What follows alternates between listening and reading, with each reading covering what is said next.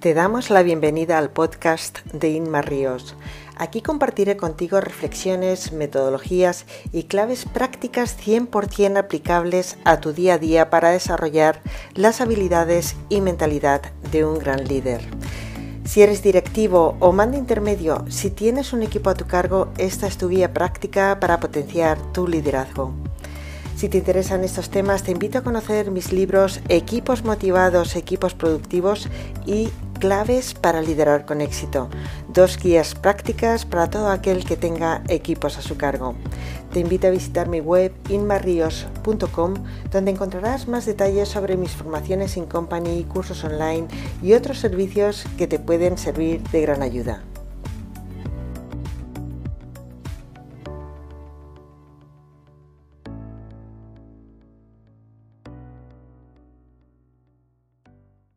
Estas semanas, como cada año por estas fechas, estoy acompañando a empresas y a sus equipos a hacer balance del año y a marcarse objetivos para los próximos 12 eh, meses.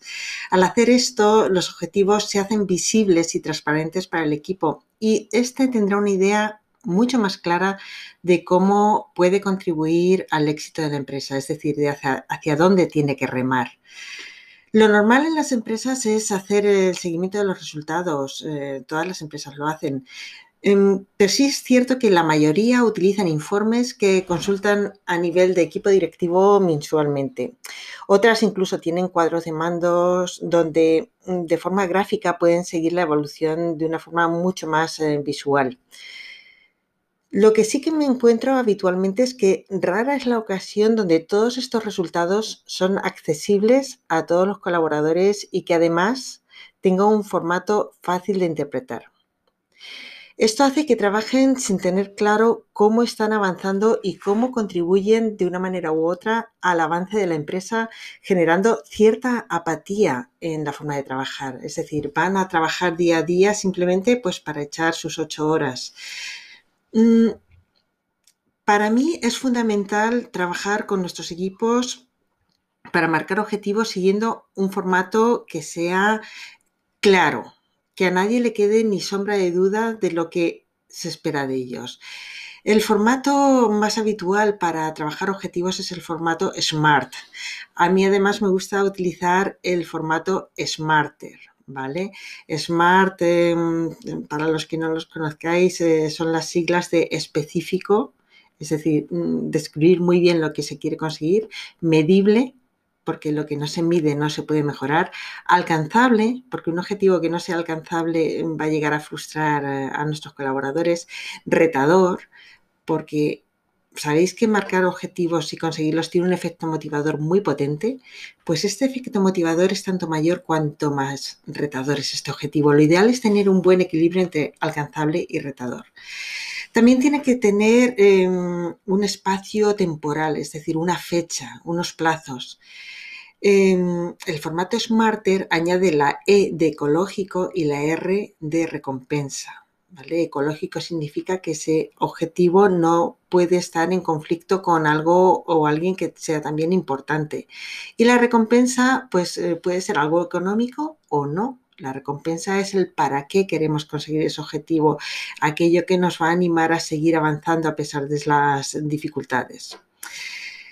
Básicamente, esto es lo que hago estos días en las empresas. Em, eh, ayudarles a definir sus objetivos, a concretar qué es lo que quieren conseguir y cuando se hace con este formato es mucho más eficaz y productivo. Una vez hecho esto, hay que compartir los resultados que se van obteniendo de forma visible para el equipo y con una frecuencia suficiente como para poder hacer un buen seguimiento y en un formato entendible y fácil de usar. Hay algunos gerentes que me dicen, bueno, yo puedo todos los meses enviarles eh, el Excel con todos los eh, balances financieros y demás. Y yo suelo decirles, no, no te molestes porque no lo va a mirar nadie. Son, van a ver un montón de números y no van a saber cómo interpretarlo hay que eh, compartir lo justo y necesario, o sea, lo suficiente como para que sepan cómo están avanzando y cómo están eh, progresando hacia ese objetivo. No necesitamos enviarles todos los detalles que posiblemente pues, sea contraproducente enviar información que no puedan interpretar. Como he mencionado, muchas empresas emplean esos cuadros de mandos, pero solo a nivel de comité de dirección. Sin embargo, compartirlo con el equipo eh, marca la diferencia, aunque hay que adaptar ese formato hay que hacerlo visible, visible en lugares que sean frecuentados por el equipo, pues no sé, una sala de reuniones, em, la oficina o un panel que, que sea accesible, que sean fáciles de interpretar de forma muy visual. Hay veces que pues, se pueden crear incluso semáforos con código de colores para que puedan ver con claridad em, si están acercándose bien o mal a, ese objetivo. Que se actualicen con frecuencia. Yo recomiendo una actualización al menos semanal, ¿vale? Para que tengan eh, datos que sean eh, pues eh, cercanos y actualizables y que, que tengan significado para ellos. Em, también es deseable que em, se les permita consultar tanto resultados globales como las contribuciones individuales. Aunque la parte individual hay que saberlo hacer bien. Em, puede haber gente pues que esa parte de compartir resultados individuales, pues no lo utilice de forma constructiva, que surjan envidias o eh, competitividad insana o frustraciones para aquellos que están un poquito por detrás. Pero si se hace bien, puede generar pues una competitividad sana, puede generar eh, el afán de superarse a sí mismo, em, el afán de pues eh, tener visibilidad de cuál es la contribución a nivel individual para esos objetivos globales para la empresa. Puede ser positivo si se hace correctamente. Vamos a resumir ahora seis pasos en este proceso.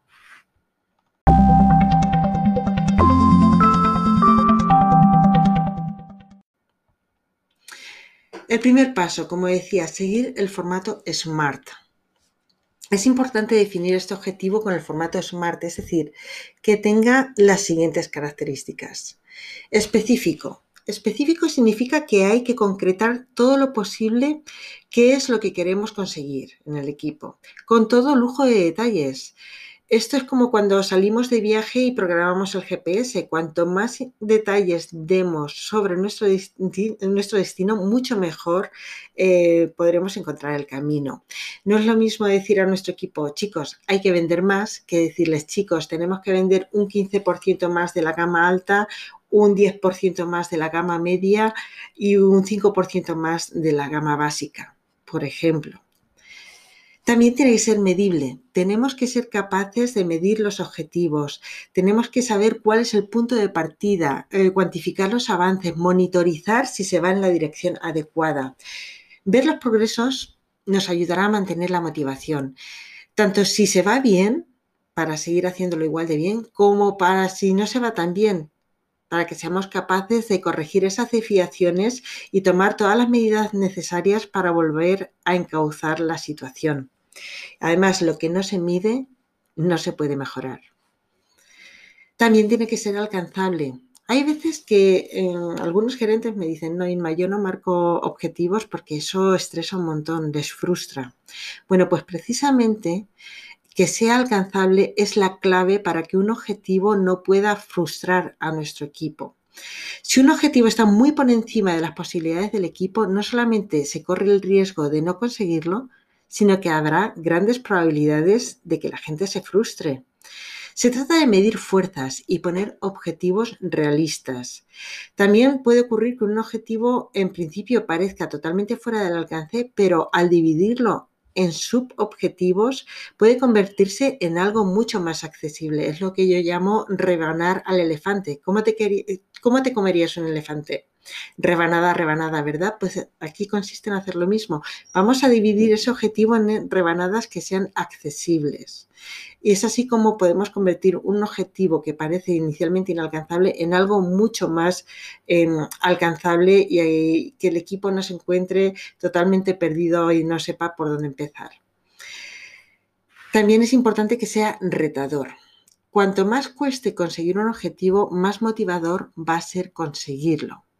Aunque eh, que ser retador y a la vez alcanzable, lo que hemos dicho antes. Lo ideal es encontrar esa em, zona donde suponga superarse em, a lo que hemos eh, conseguido hasta ahora, pero que a la vez se mantenga alcanzable. ¿Cómo sabemos esto? Bueno, pues es importante ver el punto de partida cuál es el punto de partida y qué incremento estamos buscando. Y si ese incremento que estamos buscando es algo pues, em, que parece factible con respecto a la trayectoria que hemos tenido anteriormente o con las posibilidades que vemos dentro del mercado. Luego también decíamos eh, que era importante eh, ponerle fecha, el factor tiempo. Un objetivo o un proyecto que no tiene fecha de entrega corre el riesgo de dilatarse infinitamente en el tiempo. Tan infinitamente que quizá nunca se llegue a alcanzar. Por eso es crucial ponerle fecha a cualquier objetivo. Os recuerdo que marcarse objetivos y conseguirlos tiene un efecto motivador muy potente.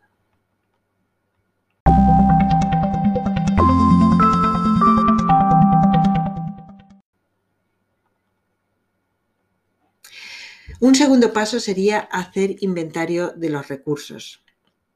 Es importante saber con qué recursos contamos eh, para alcanzar ese objetivo. Para ello es conveniente hacer un buen DAFO. Un buen DAFO, el DAFO es esta herramienta que nos permite analizar fortalezas y debilidades internas, así como las amenazas y oportunidades externas.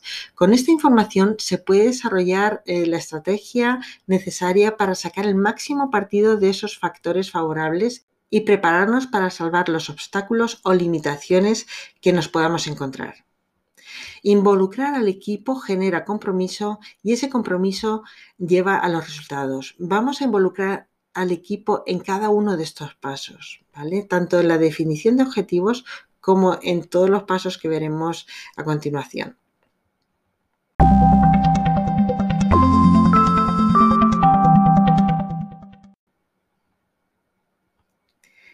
Paso 3. El plan de acción. Una vez que hemos definido el objetivo y hemos eh, hecho un buen inventario de recursos, un buen DAFO, toca concretar em, qué es lo que vamos a hacer. Toca remangarse y empezar a hacer cosas. Y cuando hablo de concretar me refiero a definir exactamente y con todo lujo de detalles la respuesta a las siguientes cinco preguntas. ¿Qué vais a hacer? ¿Cuándo lo vais a hacer? ¿En qué fecha concretamente? ¿Dónde lo vais a hacer? ¿Quién lo va a hacer? ¿O quién va a estar involucrado en esa acción? ¿Y cómo lo vais a hacer? Y una vez hemos concretado todo esto, tenemos que responsabilizarnos y comprometernos a hacerlo. Em, así, solo así, podemos esperar resultados. Esto marca muchas veces la diferencia entre el éxito y el fracaso. Ponerse en acción requiere esfuerzo, disciplina y compromiso. Es importante involucrar al equipo en esta definición de objetivos, en estas estrategias y en este plan de acción. Para ello se pueden hacer tormentas de ideas, eh, generar planes de acción eh, en talleres de trabajo y todo esto em, puede em, hacer que aumente muchísimo el compromiso, eh, la motivación y se pueden generar ideas realmente buenas cuando involucramos al equipo.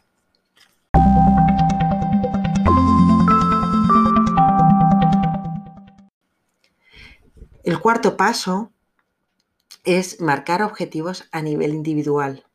Es conveniente que se comunique a cada miembro del equipo qué es lo que se espera individualmente. Esto ayudará a saber más concretamente dónde se deben centrar, cuáles son las prioridades y cómo se va a hacer el seguimiento de sus progresos. Los objetivos son como una brújula que indica al equipo hacia dónde tiene que remar. He acompañado a equipos a alcanzar objetivos siguiendo estas pautas y, y con constancia y seguimiento los resultados pueden llegar a ser espectaculares.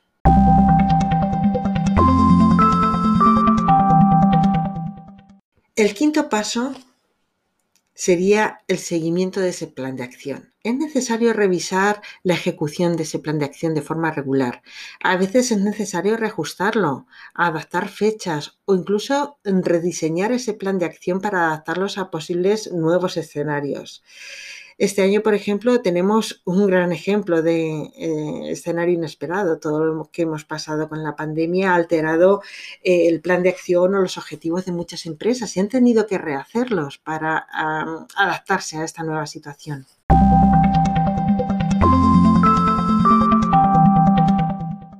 Y finalmente, el paso 6, seguimiento de los resultados. Hay que medir esos resultados y monitorizar si se están alcanzando los objetivos. Esto tiene un gran efecto de autorregulación en el equipo. Cuando ellos mismos pueden ver si van bien, mal o regular, em, ellos mismos pueden darse cuenta y ser conscientes de que em, hay que em, tomar acción cuando sea necesario. Si se están logrando los resultados, hay que celebrar y reconocer esos logros. Esto va a reforzar todavía más su forma de trabajar para que sigan haciéndolo igual de bien. Sin embargo, si nos desviamos de los objetivos, es necesario detectar esa brecha lo antes posible y poner las acciones necesarias en marcha para volver a la ruta establecida.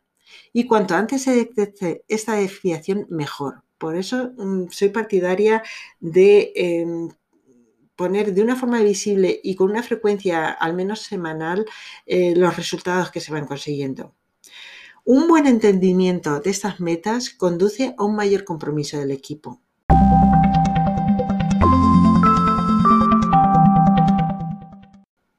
Este proceso necesita varias semanas y sesiones de trabajo con el equipo, pero cada vez que acompaño a un equipo es evidente el efecto en la motivación, compromiso y la productividad. Realmente merece la pena eh, la inversión de tiempo en este tipo de procesos. Te animo a que lo pruebes con tu equipo. Hasta el próximo podcast. Muchas gracias. Si te ha gustado este podcast, te invito a conocer mis libros eh, claves para liderar con éxito y equipos motivados, equipos productivos. Dos guías prácticas para todo aquel que tenga equipos a su cargo. Y también puedes encontrar más información en mi página web inmarrios.com. Gracias.